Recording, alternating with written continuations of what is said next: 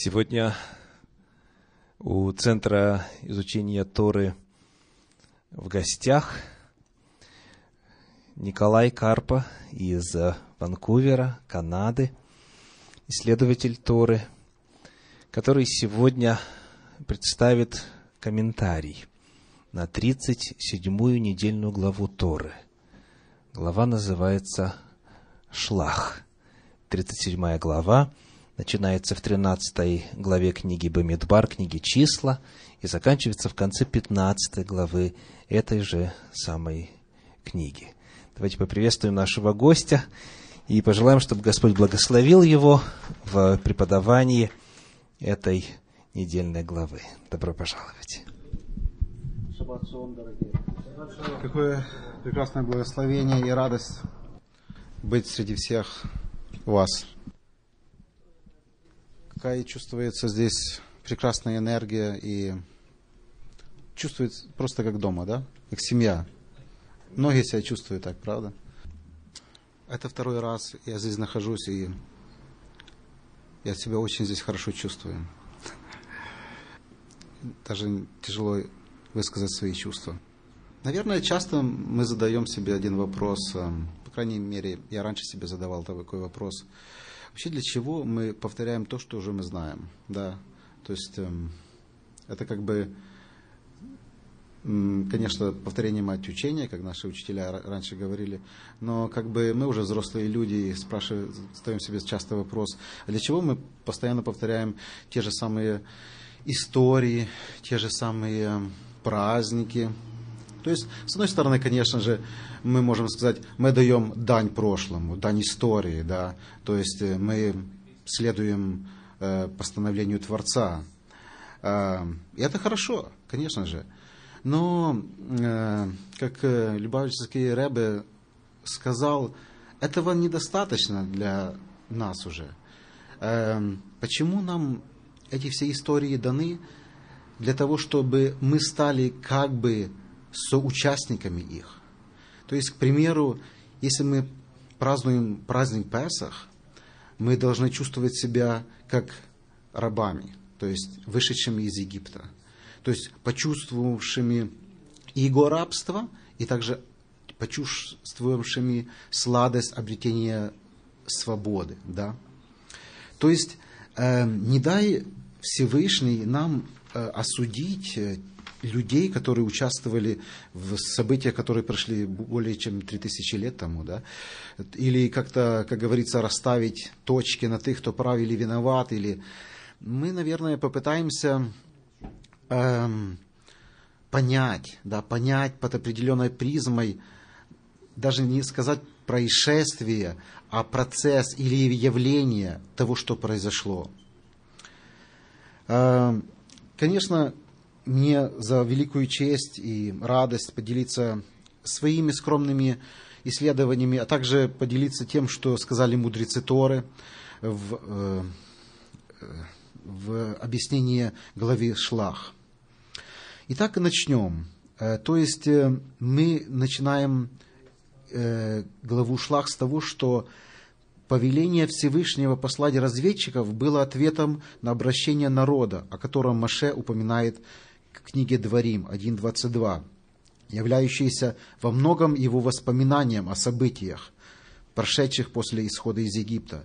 «Но подошли ко мне вы все и сказали, пошлем людей перед собой, чтобы разведали нам страну, и сказали о дороге, по которой нам идти, и о городах, которых нам идти».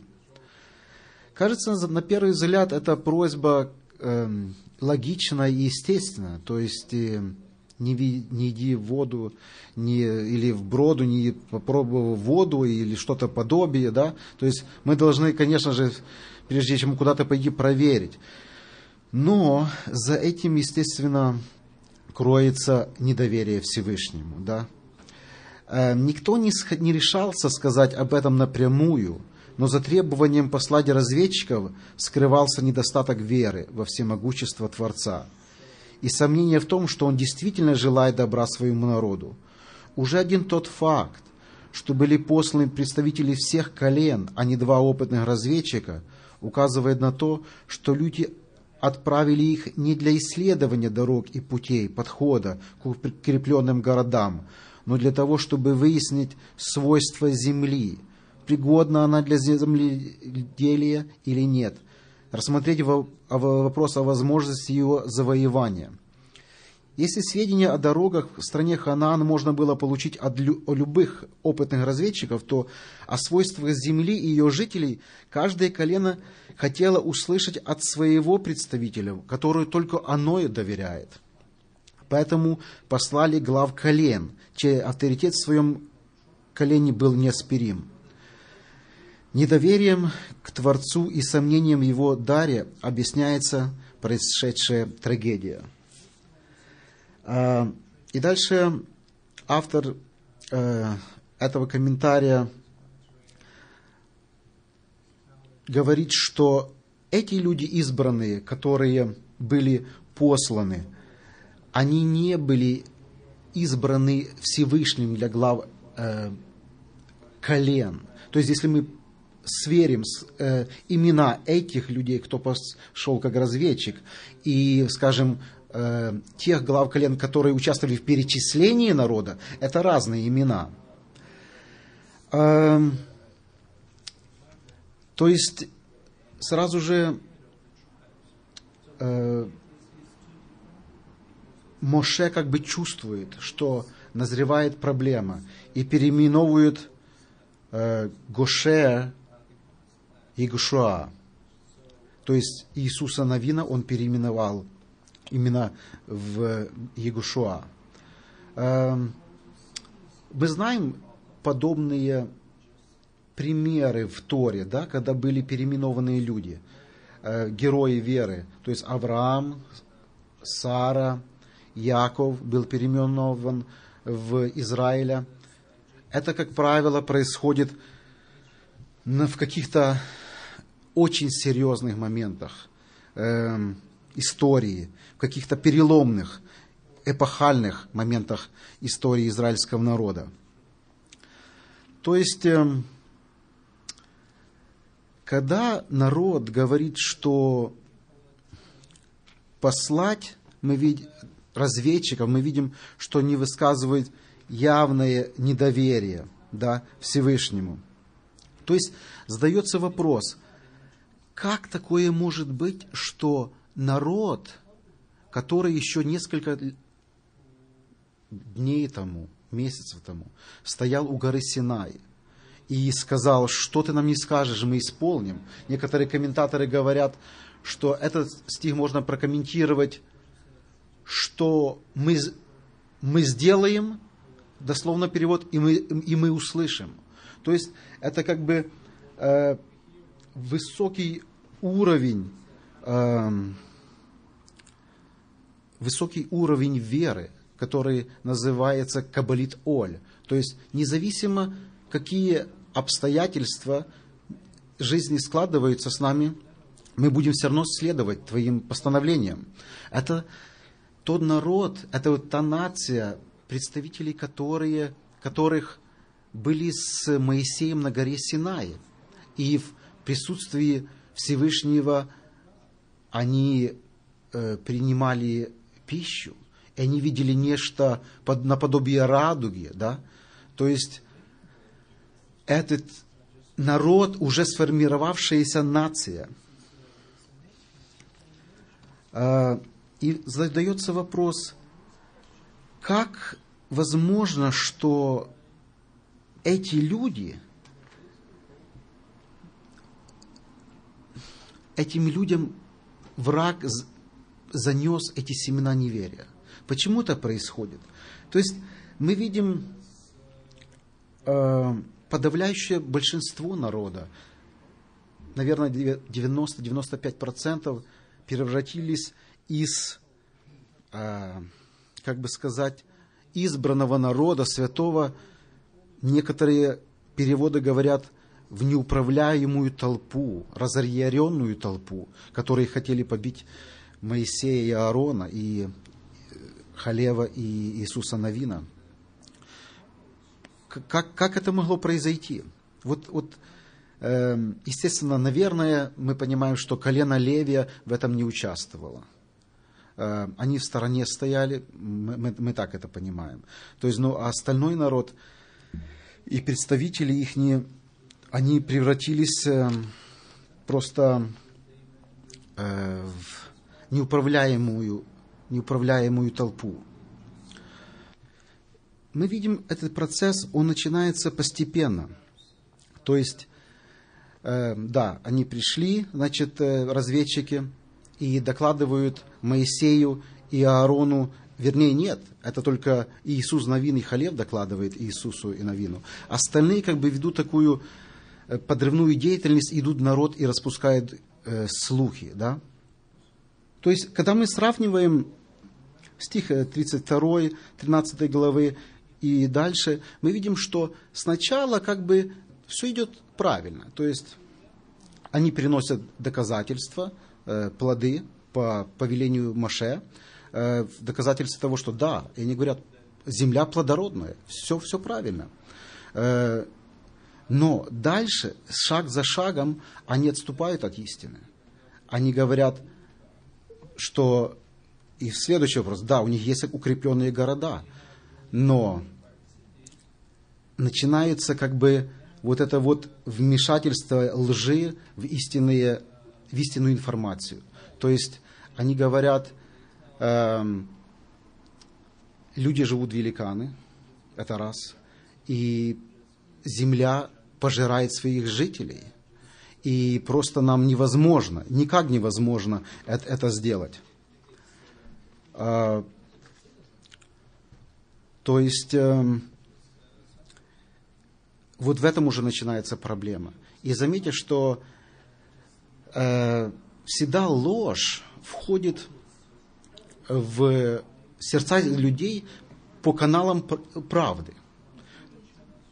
То есть, вы, вы извините, э, да, то есть вы видите, что как бы сначала мы даже не знаем до конца, что произошло. То есть эти десять соглядатаев уже наперед знали, что Иисус Навин и Халев – против них, то есть это был уже как бы сетап, уже договор это сделать, либо этот спор вышел прямо перед народом. И заметьте, что Халев и Иисус Навин не вступают в полемику с ними. Они не говорят, что это неправда, это не так. А, то есть мы приходим к проблеме опять той, что на этапе под описания Святой Земли эти два, два лагеря, как бы 10 людей,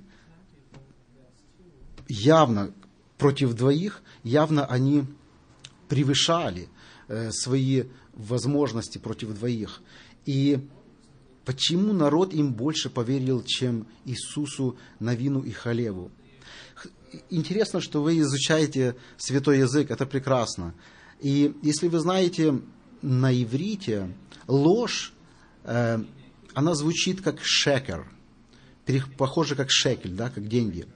То есть, если вы знаете, э, что алфавит иврита, он как бы раз, можно поделить на более стойкие, более стабильные буквы и более нестабильные.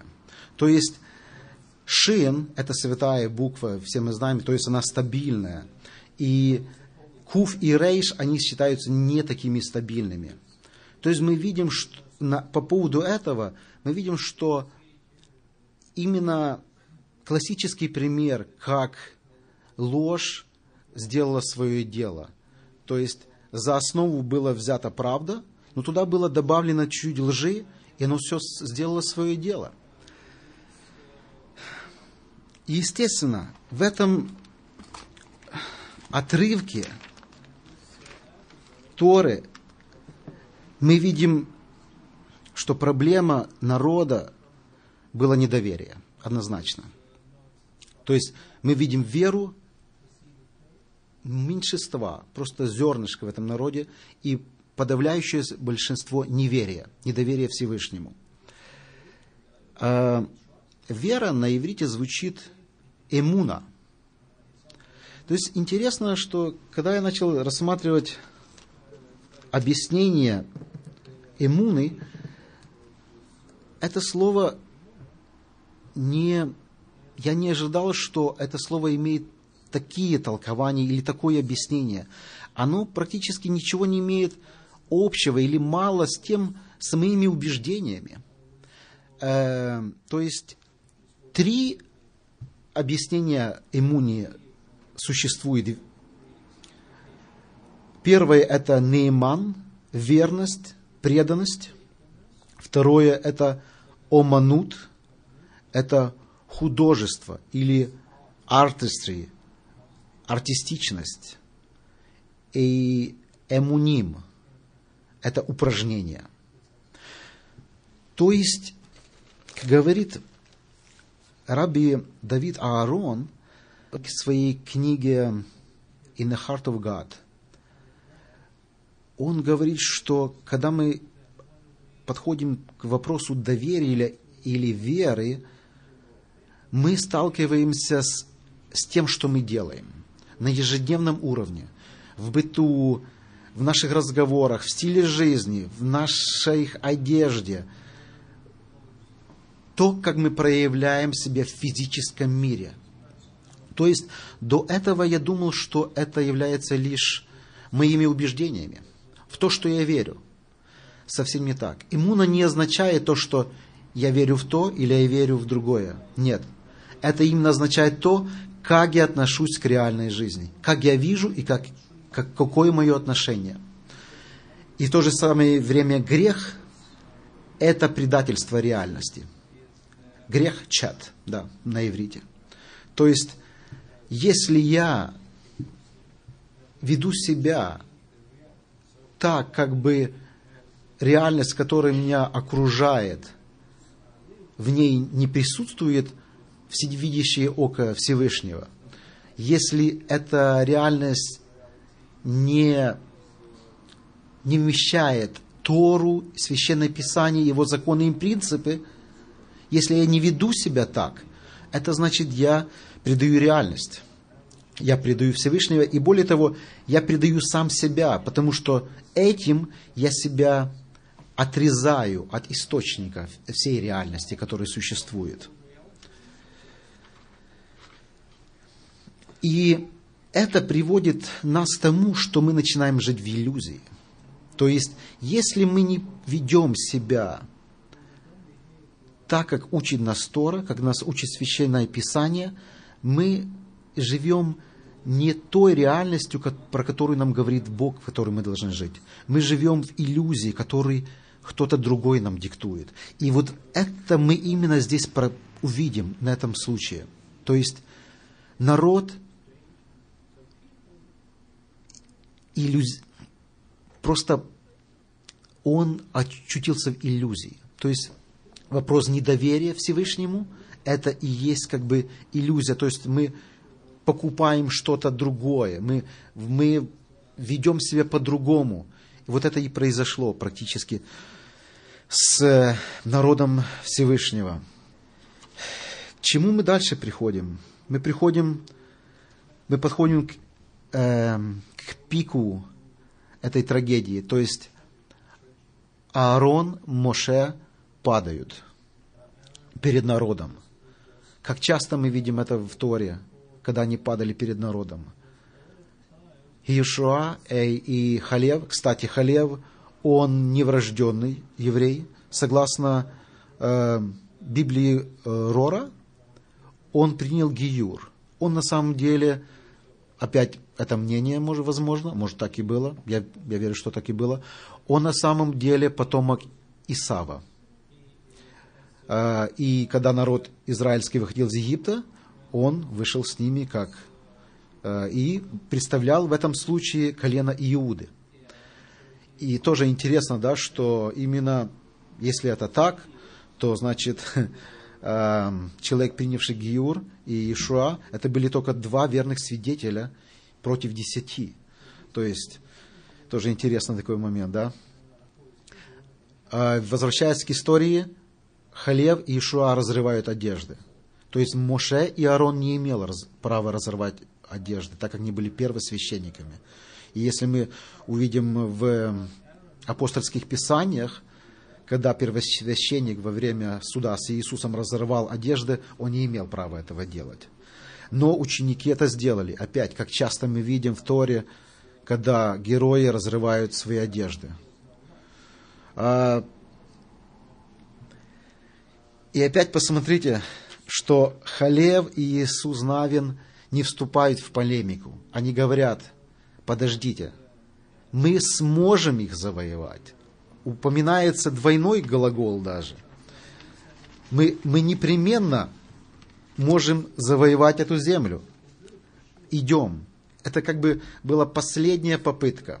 Последняя попытка, чтобы исправить. Видите ли, этот вопрос, когда израильский народ подошел к земле Ханаана, чтобы завоевать его, это был не только вопрос о месте проживания – это был вопрос о исполнении обетования Всевышнему Аврааму, Исааку и Якову.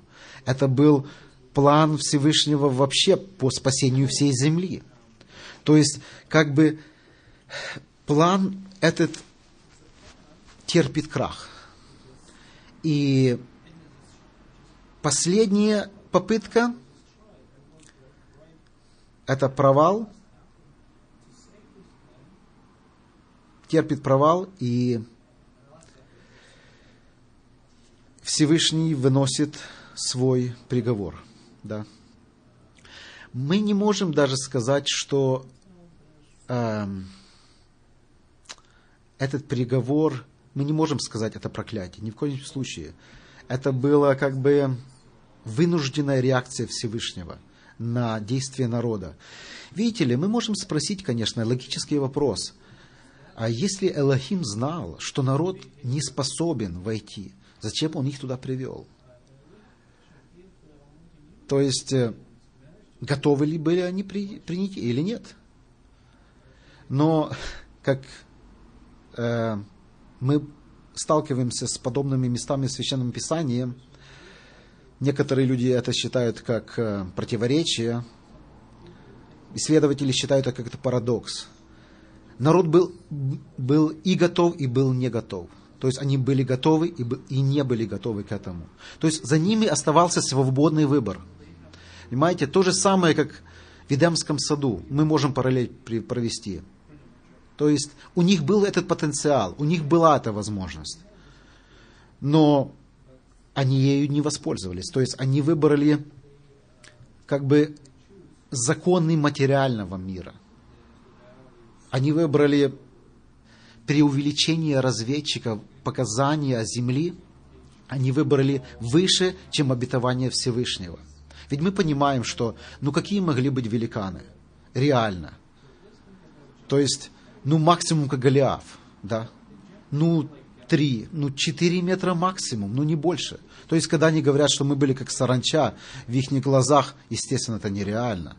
То есть, а, Некоторые исследователи дальше идут. Они говорят, что почему 10 э, соглядатаев дали такие показания, это совсем не граничит с тем, что они именно говорили. На самом деле, они себя очень уютно уже чувствовали, идя в пустыню. Э, одежда не ветшала, обувь не снашивалась, они получали манну, у них был ковчег завета, и они были очень, они себя очень уютно чувствовали. То есть они не были готовы к вызову воевать и овладевать этой землей. То есть они просто как бы, это мы говорим о разведчиках, они посчитали, что лучше мы будем так. Но с другой стороны, они говорят, что вернемся в Египет. Вернемся в Египет, э, лучше нам там быть. Естественно. У каждого из нас свой Египет, у каждого из нас свои котлы с мясом и с чесноком. То есть, когда мы... С нами тоже такое бывает, правда? Что под определенным, после определенного взлета мы падаем. То есть мы изучаем Тору, мы идем на богослужение, мы под впечатлением, какая-то мелочь, какая-то какое-то бизнес-предложение, и все. Куда все ушло? Что, что случилось с нами? Мы сами себя не, иногда не узнаем, в кого мы превращаемся. В этом случае это произошло со всем народом, с целой нацией. Да? Прекрасные слова Моше. Если ты уничтожишь этот народ, то и меня вытри с книги жизни. Вам часто приходилось искать гарантора – или так называемого кассайнера э, на моргич, на какой-то лоун финансовый. Легко было вам найти это? Даже не сейчас, я не говорю в наше время recession, но даже раньше. Это была проблема. Но чтобы кто-то сказал, что если ты их уничтожишь, то вытри меня с, э, с книги жизни, это это очень серьезно. Это показывает о реальном, о настоящем характере Моше. Я хочу зачитать, что Любавический раб, Рабе говорит по поводу, по поводу поведения Моше Рабейну. Он сравнивает его с другими лидерами и героями Торы, естественно. Поведение же Моше Рабейну, верного пастыря, было совершенно иным, когда евреи совершили грех, Маше Рабейну требовал у Всевышнего, чтобы тот простил всех евреев, даже отъявленных нечестивцев. Муше Рабейну не только не вел себя как Ноах, молившийся лишь за себя и своих домочадцев, но гораздо больше. Он сказал Всевышнему, что если тот не простит всех евреев, сотри и меня из книги твоей, которую ты написал. Муше Рабейну самоотверженно заступался за евреев, несмотря за то, что с точки зрения здравого смысла было незачем молиться за тех, кто по своему злому умыслу совершил грех поклонения золотому тельцу. Муше Рабейну заступился за них, проявив непреклонную волю и абсолютную готовность к самопожертвованию, которые выше разума и здравого смысла. И только такое поведение святая книга Захар, душа, душа Торы, называет совершенным. Вот какой образ действия должен быть после дарования Торы – вот какое поведение является отличительным признаком верного пастыря. Настоящий руководитель поколения и в особенности после дарования Торы защищает всех, евреев без исключения. Для него безразлично, соответствует ли такой образ поведения здравому смыслу или нет. Он не замыкается в ковчеге со своими сыновьями и женой и женами сыновей, оставляя без внимания остальных евреев, для которых он не просит милосердия Всевышнего – Верный пастырь Израиля самоотверженно вступается за поколение, даже такое, поколение пустыни, которое, по мнению раби Акивы, не имеет удела в мире грядущем. Всевышний слушает Моисея, да? То есть он отменяет свой суровый приказ или и разрешает им идти дальше в пустыню. Но мы видим тоже иронию Торы. Они сказали, что они умрут в этой земле. Да, они действительно умрут. Но когда они сказали, что их дети станут рабами, нет, их дети не станут рабами. Их, их именно дети обретут свободу и обретут обетованную землю. Нам, конечно, тяжело понять э, поколение рабов, рабов, выросших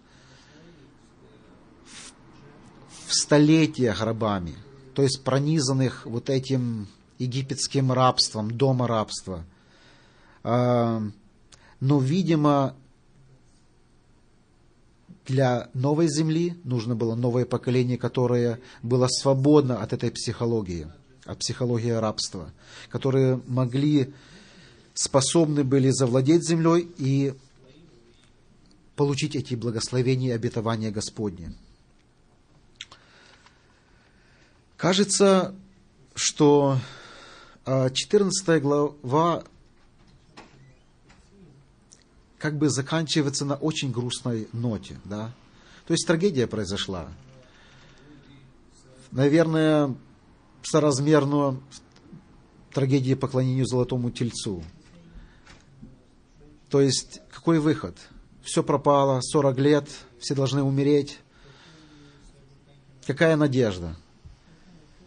И мы видим прекрасную весть в 15 главе.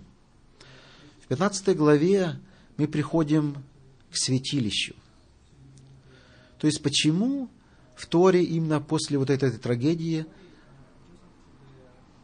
мы находим вопрос о святилище? Потому что святилище – это именно то место, где люди могли воссоединиться с Творцом опять. То есть э, там, где люди могли покаяться, где они могли найти свою идентичность как творение Божие. То есть, э, если мы посмотрим на самую главную причину прихода человека в святилище – жертвоприношения, система жертвоприношения, мы понимаем, что Всевышний дал это для нескольких целей. И самое главное – это покаяние и восстановление связи с человеком. Видите ли, покаяние, э, мы всегда думаем, что покаяние – это как бы «прости меня, я больше не буду». Вот это как бы вот, вот так, это вот так у нас как-то я согрешил, ну прости, я больше, я больше постараюсь этого больше не делать. С твоей помощью, вот так мы как бы смотрим на покаяние, да, наш классический взгляд.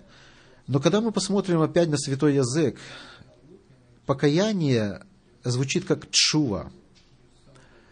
Чува – это именно имеется в виду воссоединение. Воссоединение с источником всего – это показывает наше бессилие. Потому что только с, с воссоединением с источником мы можем что-то делать. Мы можем почувствовать сожаление содеянным, мы можем почувствовать прощение, и мы можем получить какую-то уверенность в будущем.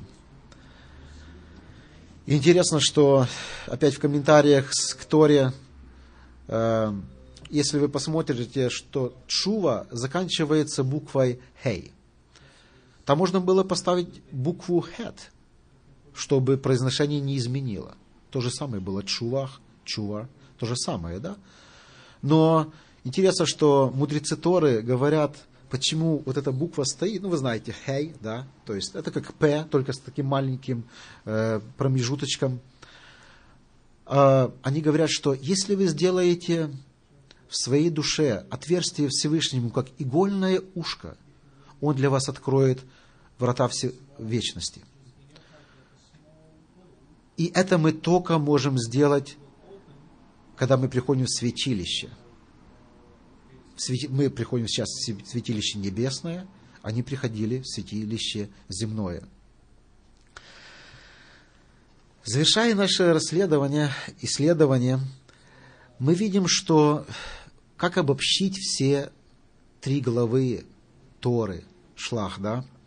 То есть мы видим суд, да, мы, су, мы видим суд, наказание, процесс, и кто знаком с, так, с понятием освирот, мы видим свиру гвура, да, здесь проходит свира силы, суда, но 15 глава нам показывает доброту Всевышнего. Хесед, прощение, любовь. И это, эти все, эти гвуры идут вместе, они не больше, не меньше, они идут вместе. И это выходит в свиру Тиферет, естественно. То есть в красоту. Мы видим, в конце концов, что, что все, что не сделал Всевышний, да, было падение, было разочарование, была смерть, но Всевышний всю эту историю завязывает в узел красоты. Мы часто переживаем всякие опыты нашей жизни. Падения, взлеты. И это естественно. Это естественно. Главное, чтобы мы видели, когда мы при всех наших подъемах и падениях, что бы с нами ни случилось, Если мы чувствуем вся связь с Всевышним, мы увидим, что это завершится красотой. Мы получим духовное удовлетворение. Иногда это кажется, конечно, парадоксально, но кто прошел эти опыты или проходит, это так и происходит. Да поможет нам Господь пройти шаббат с его благословением, с радостью, с наслаждением. И шаббат шалом.